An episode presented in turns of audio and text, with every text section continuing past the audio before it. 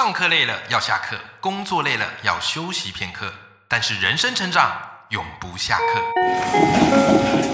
嗨，欢迎来到 Life 不下课，我是欧阳立中，每天陪你学习练功，一起玩出你我的理想生活。本期节目由 Picasso 轨道车赞助播出。我的小朋友呢，最近开始玩 Picasso 轨道车，那我发现它非常非常的精致，也非常非常对孩子有很大的帮助。那基本上呢，Picasso 轨道车呢，哈，它就是由这个磁力片好组成一个一个的轨道，然后呢，每个轨道它都有一个沟槽，然后它有附这个小车车，装上电池之后打开开关，那再把小车车放进这个轨道，它就会上面 view 不不开开始跑，然后呢，我觉得最有趣的就是它轨道车可以做各式各样的变化和组合。好，你可以是单纯的一个圆环状，然后也可以搭成是两三层的。好，所以呢，小朋友呢就这样子一边玩，然后看着轨道是 run run run，一个早上就这样过去了。好，非常非常的疗愈，而且也非常非常能够培养孩子的专注程度。那孩子在组轨道车的过程当中，同时呢，也训练他们这样空间规划的能力。以及手指的灵巧程度，好，甚至是整体的运作概念，对我而言，我觉得这是一个非常棒的益智玩具，然后也可以让孩子玩很久很久。刚好呢，我们跟这个 Picasso 轨道车有做团购的合作，所以你趁现在优惠买最便宜，尤其是啊，这个十二月底。好，有快到了，也就是圣诞节。好，小朋友一定很期待这个圣诞礼物。好，那每年这个时候又是会让大家伤透脑筋。好，不知道要买什么样圣诞礼物。其实我觉得趁着圣诞节买这个皮卡丘轨道车，绝对是孩子会非常非常喜欢的圣诞礼物。好，因为皮卡丘轨道车它其实平常卖并不便宜。好，所以平常你可能会舍不得买，但是一来圣诞节快要到了，二来趁这个团购优惠。好，价格最便宜的时候买，我觉得是非常划算的。好，所以如果你有兴趣的话呢，我把这个团购链接放在节目资讯栏，再供你参考喽。欢迎收听赖不下课，每天一集不下课，别人休息你上进，累积你的复利成长。哦，今天是非常非常特别的一集，你知道为什么吗？请你看一看我们节目的资讯栏，因为今天是第一。百集很不容易哈，一百集好，一百集对你而言可能是一个非常梦幻的数字哇！不知不觉你听这个赖不下课也竟然到了一百集，可是哦，你想想看，我是日更嘛，每周一到每周五然后六日休息，所以一百集的旅程对我而言算起来啦，我稍微看了一下，大概我是从七月开始做嘛，然后到今天是十一月嘛，好，所以大概是五个月。好，我们就算六个月好，大概就是半年左右的时间，好，累积了一百集，所以今天这一集是特别集，好，也是特别想要送给听众朋友你们的。好，今天我们聊什么呢？我想要跟大家聊聊，就是 p a c k a g e 值得做吗？为什么很想聊这个主题？因为其实很多人私下都在问我，就是我很常收到，就是有些朋友就是也想做 podcast，然后就会私下敲我说：“哎，欧阳，你觉得这个 podcast 值不值得做啊？啊，需要什么器材啊？啊，有没有什么一些方法啊？”就是私下问。OK，那我通常都会跟他讲。好，所以，但是我有时候来不及回啊，因为我每天那个讯息量很多，所以与其如此，我干脆就直接一集来跟大家分享一下。好，我经营 Podcast 这半年来的一些心路历程，还有目前的节目成效，好，供你做个参考。好，假如你想做，哎，或许这个参考对你而言就非常非常有价值。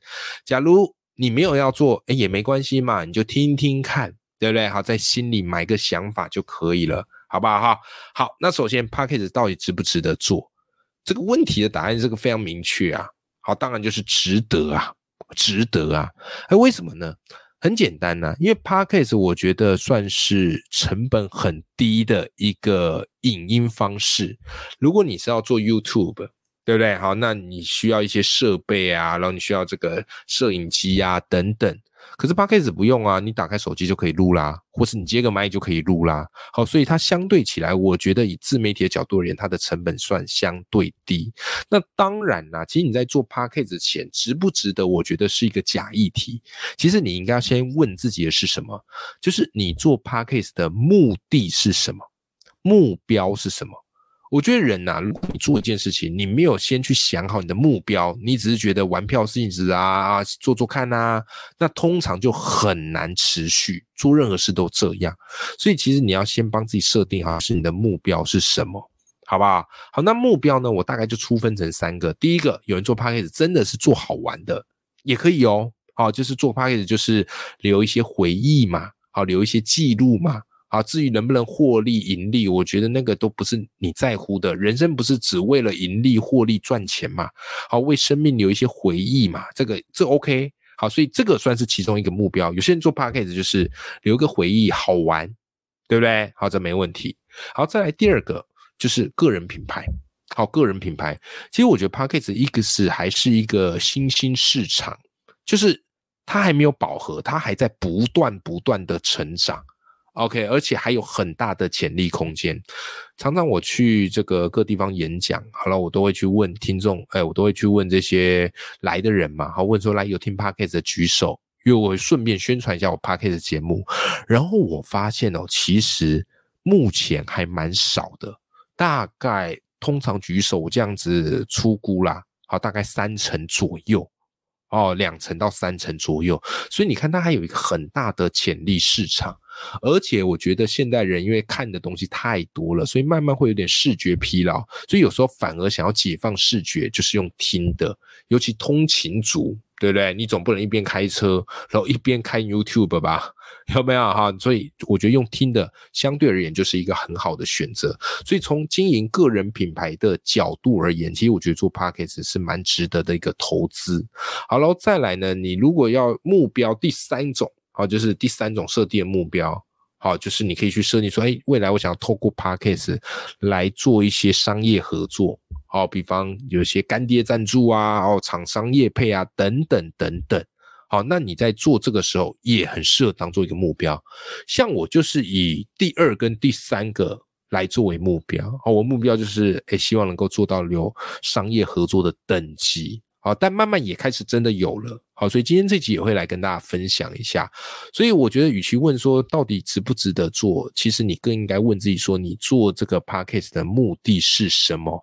像以我的目的来说，就很明确嘛。好，对于留下什么回忆，我觉得那个本来就是一个水到渠成的事情。所以我更倾向把 podcast 拿来做个人品牌，然后设定的目标就是要有厂商赞助。好，希望它也可以变成为一个这个应该算什么？是一个收入的来源之一。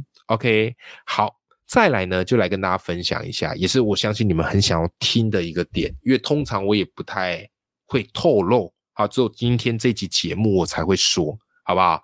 就是目前呢，我做 Podcast，好，大概五个月、六个月、半年左右，累积了一百集，好，成效到底怎么样？这个所谓的成效，就是我会给你一些数据，然后以及目前它的这样的一个排名的最好的成绩。好不好哈？好来，成效 p a c k a g e 其实你都可以看得到后台，对不对？那这个后台其实对你而言是非常重要的，因为你才可以知道怎么样的去做一些调整。好，目前成效我先跟大家讲哈，累积下载数，好，就收听我这个节目的累积下载数，好，目前是四十万，好，半年累积了四十万。算蛮多的啦，好，算非常多的。好，然后接下来第二个数据给大家，这个第二个数据蛮重要的，因为这个数据就是你能够未来跟厂商合作好谈的筹码。OK，好，这个叫什么呢？叫做平均单集不重复下载数。好，就是平均一集啦，大概会有多少人听？好不好？以我目前是两千一左右啊，两千一左右，诶，也还算不错。就是你录一集，大概有两千多人会听，而且你看啊，我觉得这个这个，所以我就说，为什么做 podcast 值得？因为你贴脸书，其实就算大家触及量啊很多，好，但是其其实真正会把文章看完啊，会跟你有互动的不多。但当大家愿意点你的节目，然后通常。都会把它听完嘛，所以我觉得它的那个影响力是大的。好，这是我目前的单集不重复下载数。OK，好，然后再来下一个呢，我觉得应该对大家而言也蛮重要的，就是我们都会看那个排名嘛。对不对？好，Apple Park Podcast 的排名，好，我自己都是看 Apple Podcast，好，因为它相对是一个比较大的平台。好，我的这个 Live 下课哈，目前 Apple Podcast 就是热门节目排名，因为它有分类，那我们就是一个，我们就以总排来说，好，总排来说，目前曾经达到最好的成绩，就是登上热门节目的排行榜第四名。第四名，而且是不分类的，好不分，因为我的其实是在教育类，好，所以我直接把它放先放不分类，好，最好成绩是第四名，好不好？好，大概跟在上面有一两天，然后现在已经掉出百名之外了啦。但其实我也没有很 care 他在第几名啊，只是名次前面一点啊，或或突然冲到前面，对自己有一个小小的激励效果。对不对？但是以我们的流量哈，一般素人的流量啊，你跟那种真的很大咖的这个网红 KOL 等级的，当然还是有差距。但是我们拼的就是坚持跟才华嘛。好，所以我目前最好成绩是第四名。好，虽然只是昙花一现，但是也值得可以说嘴一辈子。哈哈，人总要给自己多一点的这个激励。好吗？好了，再来，可能也是大家非常关心的，就是哎，欧阳老师，那你目前这样子，有没有人开始找你做一些合作、商业合作跟业配邀约？是有的，哦，是有的。OK，已经开始有厂商来找我做一些合作邀约，好不好？所以如果今天收听这期节目，哎，你也是厂商的啊，欢迎好来找我做合作，因为我对我的节目非常的有信心。好，我什么不行？我非，但是我都是打持久战啊，我很愿意坚持下去。好，目前开始是有一些合作邀约的，然后通常我也会把我 p a c k e t 做一个我个人的宣传平台嘛。好，所以有时候我假如有开团购啊，然后或者是有。这个线上课程或新书，我也会就用这个地方来做一个宣传，好，所以它等于是你的一个新的平台，就跟你做个人网站的概念是一样的，好不好？好，以上几个成效，好，跟大家分享一下。好，那如果说到这边，你开始有一点点呃，想要跃跃欲试。对不对？然后又趁着讲到今年快要结束，明年当做一个新目标，那你可能就会想知道说，哎，欧阳老师有没有一些做 podcast 的诀窍可以供大家参考一下？好，没问题。好，我这个人都是这样子，就是这个不藏私，就直接跟大家分享一下。好，因为我觉得这个东西就是大家一起共好嘛，对不对？好，你听我节目，未来你做 podcast 也跟我说一声，我一定也支持订阅，然后去听你的节目。好不好？我跟你分享一些，就是以做 podcast 啊，目前一百集的一些小小的心得，但我只能说，不见得正确，可能就是我目前的主观理解。哦，一定还有更多超级厉害的人。好，但我就跟大家分享我目前的一些小心得。好，首先第一个就是你的那个更新频率一定要高。好，更新频率一定要高。你说那高是高到多少？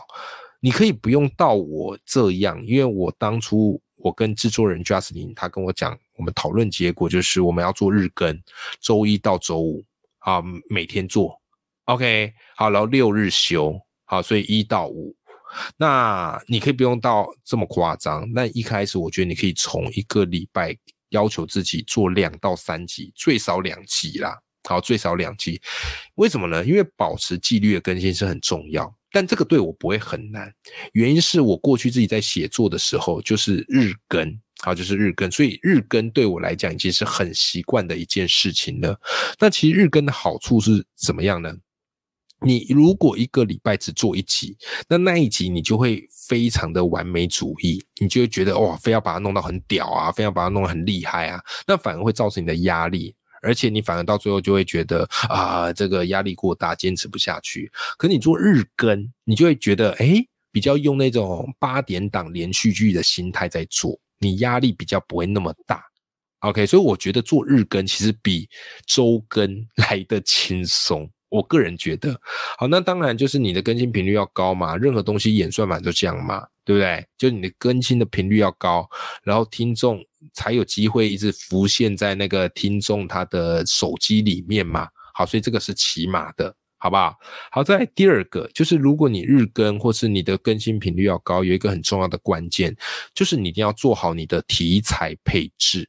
跟我们管理财富要去做资产配置一样，你一定要做好你的题材配置。我上次 Justin 就制作人，好，我制作人叫 Justin，是他帮我来做这个节目的。好，他就跟我聊嘛，就是诶，他有，因为他有些客户就问他说，诶，欧阳老师那个节目内容都自己想的吗？他说对啊。然后那些人说，天哪，他怎么有办法想这么多主题，而且可以讲这么多主题？好，我听了就诶，还蛮开心的。OK，好，但这个东西其实就是你要稍微去设计一下你各种的题材。那我稍微跟大家分享一下有哪些题材可以去做配置。第一个，你专业领域一定要讲，它是你的起手式，你一定有你一个专精的东西，对不对？好，你的职场技能，好，或是你大学所修的这个科系，你一定要有一些你专业的东西可以讲，因为那个东西才能够让人家记住你。所以以我自己为例，我的专业领域就是写作，然后呃表达还有阅读。这三门是我的专业领域，所以你会发现每个礼拜一定有这三个东西不断的轮流出现。好，然后再来第二个叫做兴趣话题，这个兴趣不是你的兴趣，而是听众会感兴趣的话题。那你也可以去想，就是听众会对什么感兴趣呢？最简单就是你去听别人 podcast，然后你可以去留意，当你是听众的时候，你看到哪些主题你会想听。这个就是可能会是听众他们共同感兴趣的话题，OK？那这个也要做，啊，这个也要做，然后也要让自己尽量的去尝试跟接触，好不好？那其实听众感兴趣的事情很简单嘛，不要谈那种什么很高远的理想啊，就谈那种非常民生，然后非常接地气的事情。两个嘛，一个就是跟钱有关，理财投资，对不对？另外一个就跟住有关啊，什么房产，啊，这几个我觉得都是还蛮蛮常见，所以他你要去抓一些听众会感兴趣的话题，偶尔聊一下。所以你有发现，有时候我那个 p a c k a g e 会不时稍微聊一下自己一些理财投资的想法。我当然不是什么达人级啊，可是我觉得也不是达人才能聊理财嘛，就是个人的一些小小的心得跟大家交流一下。好，就是我为了要去拓这个听众会感兴趣的话题，然后我也会强迫自己多去接触一点点。好，所以这是第二个，然后第三个，我觉得可以做一些书籍导读。为什么？因为你的专业领域跟你的兴趣话题，总有一天有可能会讲到没东西。那没东西的时候，通常是我们创作者最慌的时候，对不对？因为你会觉得是是不是自己不行了啊？是不是觉得自己江郎才尽啊？其实是每个创作者都会遇到的。所以为了避免这种状况，你一定要保持有些东西是可以即刻输入，然后马上就可以说的。好，阅读我觉得就是很好的一块。好，所以你会发现为什么我每个礼拜一定会有一集去做说书，因为说书已经是我累积四到五年啊，我五年来都在累积的事情啊。我本来定期就有在开读书会啊，然后也有在写很多的书评啊，所以对于我而言，做说书很简单呐。好，我可以把我过去的一些读书会的东西拿出来，然后讲成 podcast，对不对？好，所以这一块是我觉得大家可以去做的。然后再来呢，就是来宾访谈呐。好，所以像礼拜四、礼拜五就是做来宾访谈。那我觉得做来宾访谈蛮好的，为什么？因为你就呃坦白来讲啦，你就不用担心要出什么内容。对不对？因为内容就是来宾来出，那当然你要准备的是访纲啊，你总不能叫来宾来就要自己讲啊。所以其实呢，他我觉得来宾访谈在事前的准备反而是最重的，因为以我自己为例，我大部分邀请来来宾都是有出新书的，好，然后邀请他来打书，跟大家分享一下他的这个新书内容，对不对？好，来做一个这样的一个互惠，有没有？那我是不是就要把来宾的新书都看完？对啊。好，基本上我都是这样做啊，但我也蛮喜欢做这件事，因为我本来就喜欢看书嘛，然后我本来就喜欢认识人嘛，好，所以来宾访谈我觉得也是可以做的。哎，你看是不是你就有四个题材的配置？你的专业领域，好，感兴趣的话题，然后书籍导读、来宾访谈，好，就这四个你就可以给他轮很久了。好不好？所以基本上你要做到一个礼拜跟两三集，我觉得是没什么问题啦。好，然后再来第三个，我觉得想跟大家分享哦，就是我觉得这个 podcast 它的排名计算非常的迷因呐，就是到现在我还搞不懂它到底怎么计算，就是有时候你会爆冲，然后有时候你又爆跌，对不对？就是根本抓不准。那当然新节目它会有一个新节目的红利，就是比较容易冲到前面。OK，然后再来还有一个也蛮重要的，不是你只固守这群听众就好，就是你要想办法再吸一些新的听众进来听。好，如果你能够吸到一些新的听众进来听，我觉得它是有加成的效果。这是那时候那个吴嘉德，好，他跟我聊的，因为嘉德他也有做这个 podcast 节目，好，跟大家分享一下他 podcast 节目，你也可以订阅来听。好，嘉德是我认识最懂得结缘，而且最懂得利他的人。好，嘉德他的这个节目叫做“你好，我叫吴嘉德”，有没有？是不是非常的白话、直接？要讲“你好，我叫吴嘉德”。好，他那时候就跟我讲，他发现就是如果有新的听众进来听，排名冲的比较快。好，所以这时候你就可以想想看，你要怎么样用什么样的方式吸引新新的听众来听。我就跟大家讲，以我自己为例，因为我的主业是讲师跟作家嘛，所以我常常到处去演讲。所以我去演讲，好，实体演讲或线上演讲的时候，我都会设计一些方式，然后让这些听众会来听我的 podcast，好，或是我会直接在我的演讲里宣传我的 podcast，对不对？反正免钱的嘛，而且我的那个 podcast 内容也不是在鬼扯淡，然后都是讲一些很有内容，然后含金量很高的东西。对不对？好，所以吸引新的听众进来听，蛮重要的。OK，好了，再来第四个诀窍也跟大家分享，就是有大咖帮忙导流很重要。好，这一点也不是我想到的，这一点是黄大米啊，黄大有一哎。还记不记得我们有一集有四集，就是找黄大米，好畅销作家以及团购天后，好黄大米，他那时候就跟我讲啊，就说如果你 p a r k e s 名字要冲前面一点，就是你要想办法去上大咖的节目，然后跟他们 fit 一下，有没有？然后互相这个换粉一下，就跟那个 YouTube 一样的概念啦。啊，就是有大咖帮你导流，蛮重要的。所以后来我因缘机会有机会跟淡如姐合作嘛，然后就是上淡如姐的节目，好，人生实用商学院。那她的节目也有带到我的节目，诶，那个就真的差很多。好，我刚刚不是前面讲说我冲到热门排行排名第四名，就是因为淡如姐的那个节目播出之后，然后还有一集跟那个有四集是跟财经主播、财经主持人叶子娟。啊，访谈他，然后他在脸书帮我分享，然后就因为淡如姐跟紫娟他们同时帮我分享，然后我的这个 podcast 的名次就直接往前爆冲，好是这个样子，好，所以这个也可以，你也可以去试这件事情，好不好？哈，这也是一个蛮重要的关键的。好了，最后一个就是找对合作伙伴很重要。OK，其实 Podcast 你可以自己做啦，它的它真的可以自己就完成，就你自己录，然后自己上架。好，很多人其实都自己做。那因为我个性就是我比较偏外包思维。好，如果你有听我节目，我有一集专门就在讲那个外包思维，好，把意志力外包出去。因为我是一，因为我知道我的优势在于讲，还有想内容。那我也很清楚我的缺点跟我的劣势，就是我比较粗心。然后我比较没有办法去做一些剪辑，然后或者是一些很缜密的规划。好，所以我决定就是把我的优势发挥到最大。那我比较不擅长的，我就让比较擅长的人来帮助我。好，所以我的话，我是有找 p a c k a g e 的制作人。好，那我 p a c k a g e 制作人讲找的就是 Justin。好，你在节目的资讯栏就可以看到他，然后点下去就有他的一个联络方式，还有他的粉砖。好，我就请 Justin 帮我。好了，我们就分工嘛。好，就是我自己会录好节目，上传给他，然后他再帮我去做一些剪辑跟调整。好，所以你听起来你会发现，哎，这个节目的品质啊，或或收音都很好。对我是有制作人帮我。那如果是访谈来宾的话，哎，我们就会租录音室。好，Justin 会帮我租录音室，然后我可以专心的访谈来宾，我就不用去操作机器。Justin 会帮我操作机器，然后帮我们拍照。